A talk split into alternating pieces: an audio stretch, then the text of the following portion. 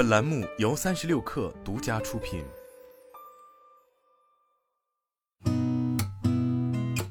八点一刻，听互联网圈的新鲜事儿。今天是二零二四年一月二十五号，星期四，早上好，我是金盛。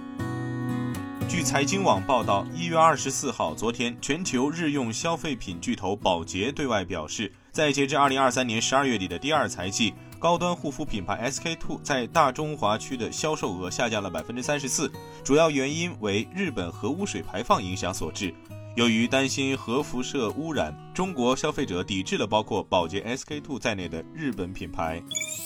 据央视新闻报道，在昨天下午举行的国务院新闻办发布会上。中国人民银行行长潘功胜表示，经中央批准，人民银行将设立信贷市场司，重点做好五篇大文章相关工作。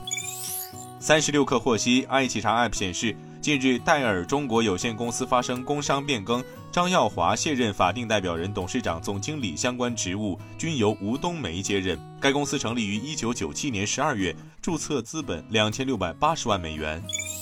重庆市人民政府网公布了重庆市人民政府关于修改重庆市关于开展对部分个人住房征收房产税改革试点的暂行办法和重庆市个人住房房产税征收管理实施细则的决定，建筑面积未超过一百八十平方米的高档住房无需再缴房产税。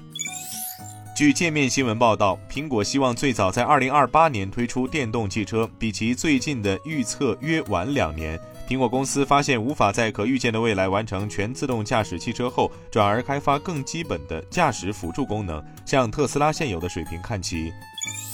据新浪财经报道，波音表示，七三七工厂团队将在华盛顿举行停产质量会议，将停产一天，让员工参加讨论质量问题的工作会议。员工将参与实践学习和反思协作，找到可以提高质量和加强合规的环节领域。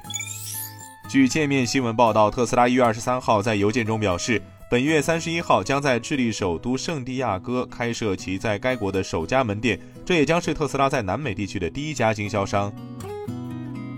今天咱们就先聊到这儿，我是金盛八点一刻，咱们明天见。